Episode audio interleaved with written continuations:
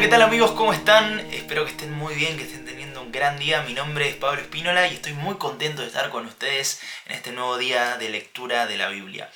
Hoy tenemos tres historias, pero sobre todo tres grandes capítulos de la Biblia y vamos a arrancar con Salmo 59. Hay algo muy interesante de este día, es que lo que leamos en Salmos después se va a relacionar con la segunda parte de la lectura, que en este caso va a ser el libro de Samuel. Pero vamos a empezar con Salmo 59, que es petición y alabanza a Dios de David en medio de la amenaza enemiga, en medio de todo lo que le estaba pasando, Saúl persiguiéndolo, queriéndolo matar. Él se encuentra en este momento y es este salmo que vamos a leer, Salmo capítulo 59. Luego de eso nos vamos a ir al primer libro de Samuel, como les adelanté, más historias sobre David en este momento crítico de su vida. David huyendo al desierto, David en la cueva de Adulam y sobre todo David huyendo de Saúl que quería matarlo. Qué impactante es leer estas historias y saber que el que un día fue rey de Israel antes tuvo que pasar por un calvario, por un montón de situaciones tan difíciles. Y quizás hoy a vos te toca atravesar esas situaciones. Dios tiene una promesa para tu vida, vos sabés hacia dónde estás caminando, pero hoy lo que ves no lo podés creer. Es una situación completamente diferente a esa promesa que Dios te dio un día. Así que te animo a que al leer estas historias puedas confiar de que Dios puede cambiar las situaciones un día, pero primero tenemos que pasar por desiertos y situaciones que forjan nuestro carácter. Para terminar el día vamos a irnos al Nuevo Testamento, al libro de Hechos, el capítulo 11, y vamos a leer del versículo 19 hasta el 30. Vamos a leer acerca de la historia de la iglesia de Antioquía y cómo muchas personas seguían extendiendo el Evangelio, sometiéndose también a distintos desafíos, pero sobre todo vamos a ver cómo el Evangelio se seguía extendiendo. Por ejemplo, después de la muerte de Esteban. Así que te animo a que sigas leyendo la Biblia en este año, te animo a que estas historias sigan desafiando tu vida de manera impactante, que puedas verte también eh, en esas historias, porque hoy somos nosotros quienes estamos caminando en esa fe, hoy somos nosotros quienes estamos dando esos pasos, tomando esos desafíos y creyendo que Dios en los momentos más difíciles de nuestra vida puede seguir usándonos como herramientas en sus manos y que su palabra, su nombre se pueden seguir extendiendo a todo el mundo. El libro de Salmos, capítulo 59. Rescátame de mis enemigos, oh Dios. Protégeme de los que han venido a destruirme. Rescátame de estos criminales. Sálvame de estos asesinos. Me han tendido una emboscada. Enemigos feroces están a la espera, Señor aunque yo no pequé ni los he ofendido, no hice nada malo. Sin embargo, se preparan para atacarme. Despierta, mira lo que sucede y ayúdame. Oh Señor, Dios de los ejércitos celestiales, el Dios de Israel, despierta y castiga a esas naciones hostiles. No tengas misericordia de los traidores malvados. Salen de noche gruñendo como perros feroces mientras merodean por las calles. Escucha la basura que sale de sus bocas. Sus palabras cortan como espadas. Dicen con desdén, después de todo, ¿quién puede oírnos? Pero tú, Señor, te ríes de ellos. Te burlas de las naciones hostiles. Tú eres mi fuerza Espero que me rescates, porque tú, oh Dios, eres mi fortaleza. En su amor inagotable, mi Dios estará a mi lado y me dejará mirar triunfante a todos mis enemigos. No los mates, porque mi pueblo pronto olvida esa clase de lecciones. Hazlos tambalear con tu poder y ponlos de rodillas, oh Señor, escudo nuestro debido a las cosas pecaminosas que dicen y a la maldad que está en sus labios, haz que queden atrapados por su orgullo, por sus maldiciones y por sus mentiras. Destrúyelos en tu enojo, arrásalos por completo. Entonces todo el mundo sabrá que Dios reina en Israel mis enemigos salen de noche gruñendo como perros feroces mientras merodean por las calles. escarban en busca de comida, pero se van a dormir insatisfechos. En cuanto a mí, yo cantaré de tu poder. Cada mañana cantaré con alegría acerca de tu amor inagotable, pues tú has sido mi refugio, un lugar seguro cuando estoy angustiado. Oh fortaleza mía, a ti canto alabanzas, porque tú, oh Dios, eres mi refugio, el Dios que me demuestra amor inagotable.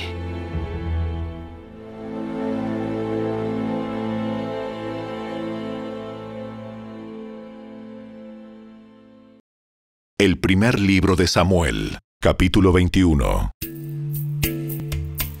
David fue a la ciudad de Nob para ver al sacerdote Ahimelech. Cuando Ahimelech lo vio, se puso a temblar. ¿Por qué estás solo? ¿Por qué nadie te acompaña? El rey me envió en un asunto privado. Me pidió que no le contara a nadie por qué estoy aquí. Les dije a mis hombres dónde buscarme después. Ahora bien, ¿qué hay de comer? Dame cinco panes o cualquier otra cosa que tengas.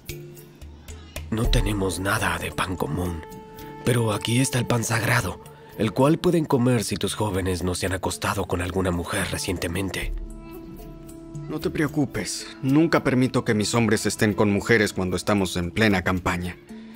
Y ya que se mantienen limpios aún durante misiones normales, cuanto más en esta. Como no había otro alimento disponible, el sacerdote le dio el pan sagrado, el pan de la presencia que se ponía delante del Señor en el tabernáculo. Justo en ese día había sido reemplazado por pan recién horneado. Aquel día estaba allí Doeg, el edomita, jefe de los pastores de Saúl, que había sido detenido delante del Señor. David le preguntó a Ahimelech, ¿Tienes una lanza o una espada? El asunto del rey era tan urgente que ni siquiera me dio tiempo de tomar un arma. Solo tengo la espada de Goliat, el filisteo, a quien tú mataste en el valle de Ela. Está envuelta en una tela detrás del efod. Tómala si quieres, porque es la única que tengo. Esta espada es sin igual. Dámela.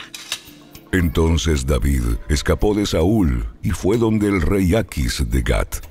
Pero a los oficiales de Aquis no les agradaba que David estuviera allí. ¿No es este David? ¿El rey de la tierra? ¿No es a quien el pueblo honra con danzas y canta? Saúl, mató, a, sus, miles. Y David. Y David a sus diez miles. ¿Miles? David oyó estos comentarios y tuvo mucho miedo de lo que el rey Aquis de Gat pudiera hacer con él. Así que se hizo pasar por loco, arañando las puertas y dejando que la saliva escurriera por su barba. Finalmente, el rey Aquis le dijo a sus hombres, ¿Tienen que traerme a un loco?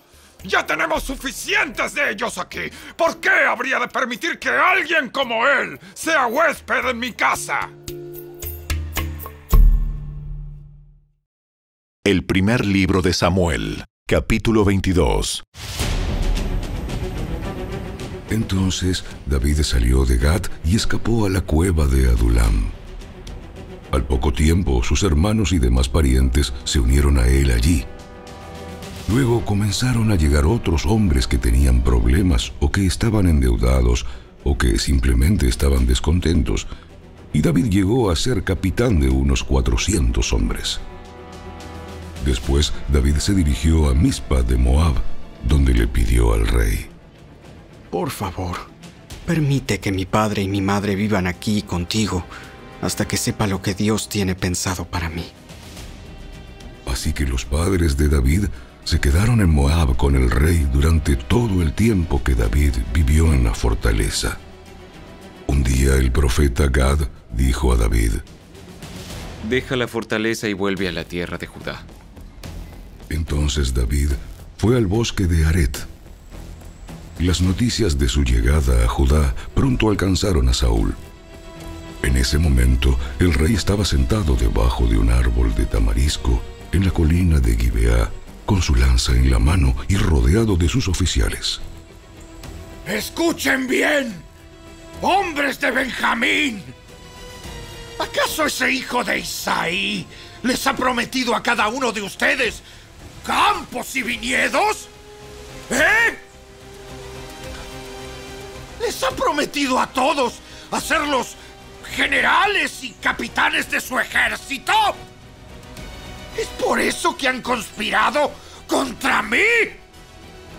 Pues ninguno de ustedes me avisó cuando mi propio hijo hizo un pacto solemne con ese hijo de Isaí. Ni siquiera sienten lástima por mí. Imagínense. Mi propio hijo incita al hijo de Isaí para que me mate. Tal como está tratando de hacer hoy mismo. Entonces, Doeg el Edomita, que se encontraba entre los hombres de Saúl, habló. Cuando estaba en Nob, vi al hijo de Isaí hablando con el sacerdote Ahimelech, hijo de Aitob. Ahimelech consultó al Señor por él. Luego le dio alimento y la espada de Goliat el filisteo.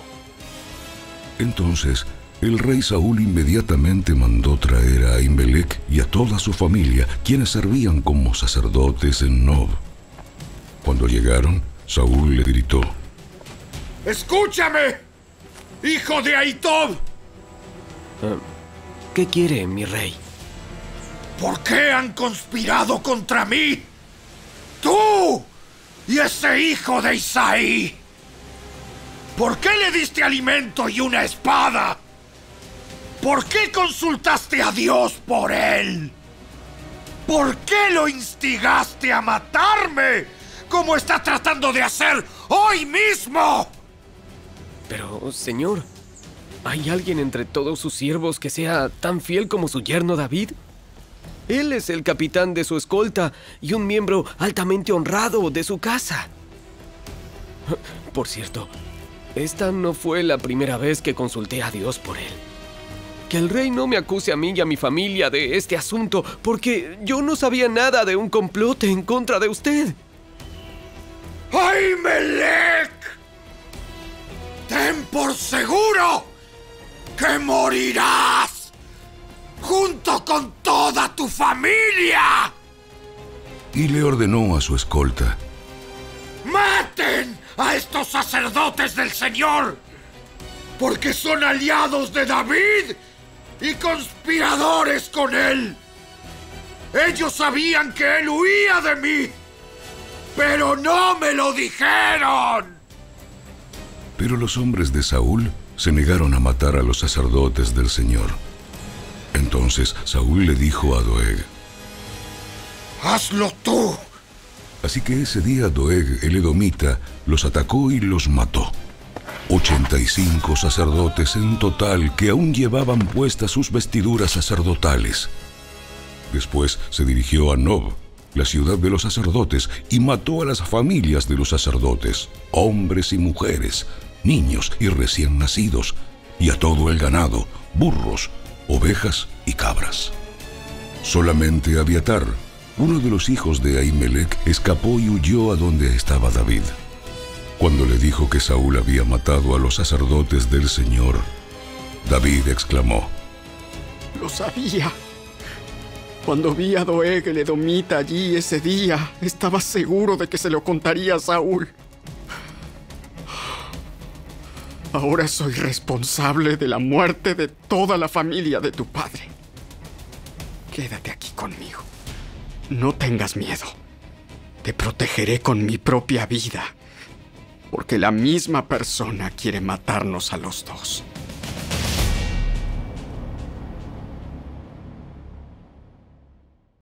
El primer libro de Samuel, capítulo 23. Día le llegaron noticias a David de que los filisteos estaban en la ciudad de Keila robando el grano de los campos de trillar. Entonces David le preguntó al Señor, ¿Debo ir y atacarlos? Sí, ve y salva a Keila. Pero los hombres de David le dijeron, Tenemos miedo incluso aquí en Judá. De ninguna manera. Queremos ir a Keila para luchar contra todo el ejército filisteo. Así que David consultó de nuevo al Señor, y de nuevo el Señor respondió. Desciende a Keila, porque yo te ayudaré a conquistar a los filisteos. Entonces David y sus hombres fueron a Keila. Mataron a los filisteos, tomaron todos sus animales y rescataron a la gente de la ciudad. Cuando Abiatar, hijo de Ahimelech, huyó a donde estaba David en Keila, se llevó consigo el efod. Pronto Saúl se enteró de que David estaba en Keila. ¡Excelente! ¡Ya lo tenemos! Ah, Dios me lo entregó en mis manos. Porque se ha quedado atrapado en una ciudad amurallada. Entonces Saúl movilizó a todo su ejército para marchar hacia Keila y sitiar a David y a sus hombres.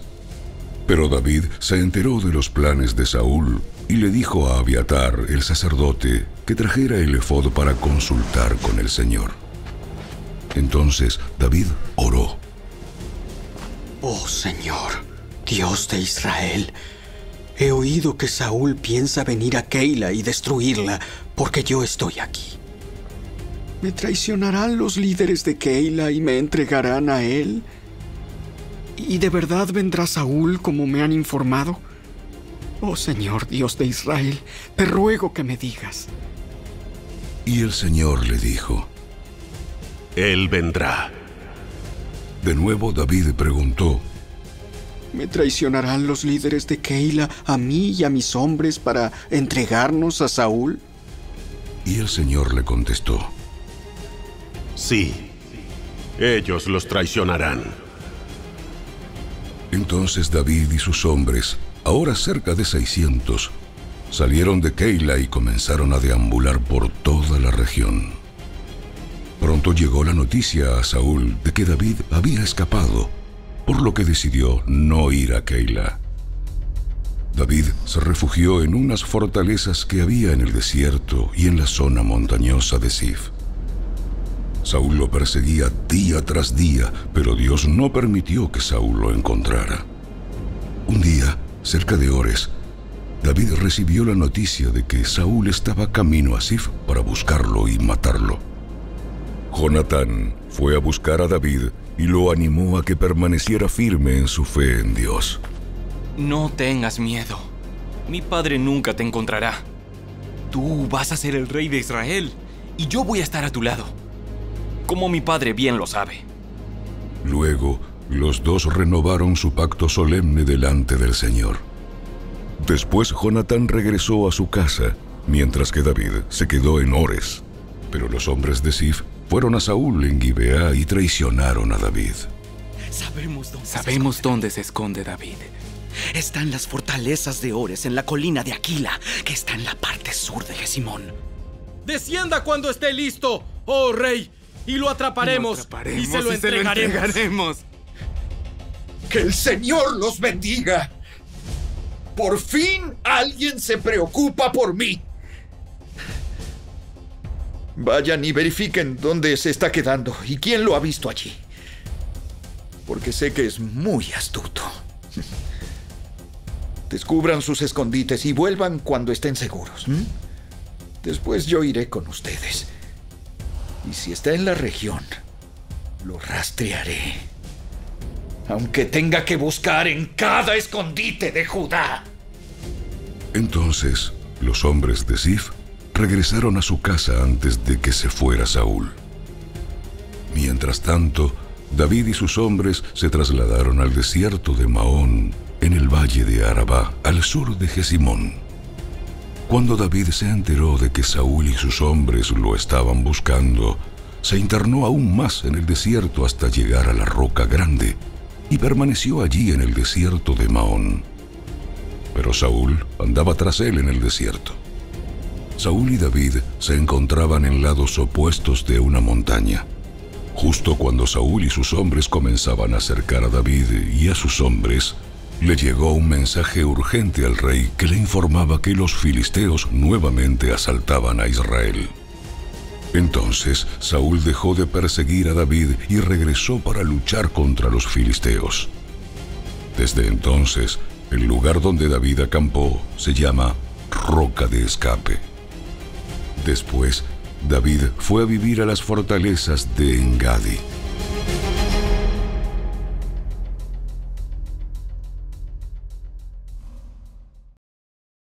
Hechos de los Apóstoles, capítulo 11. Mientras tanto, los creyentes que fueron dispersados durante la persecución que hubo después de la muerte de Esteban viajaron tan lejos como Fenicia, Chipre y Antioquía de Siria. Predicaban la palabra de Dios, pero solo a judíos.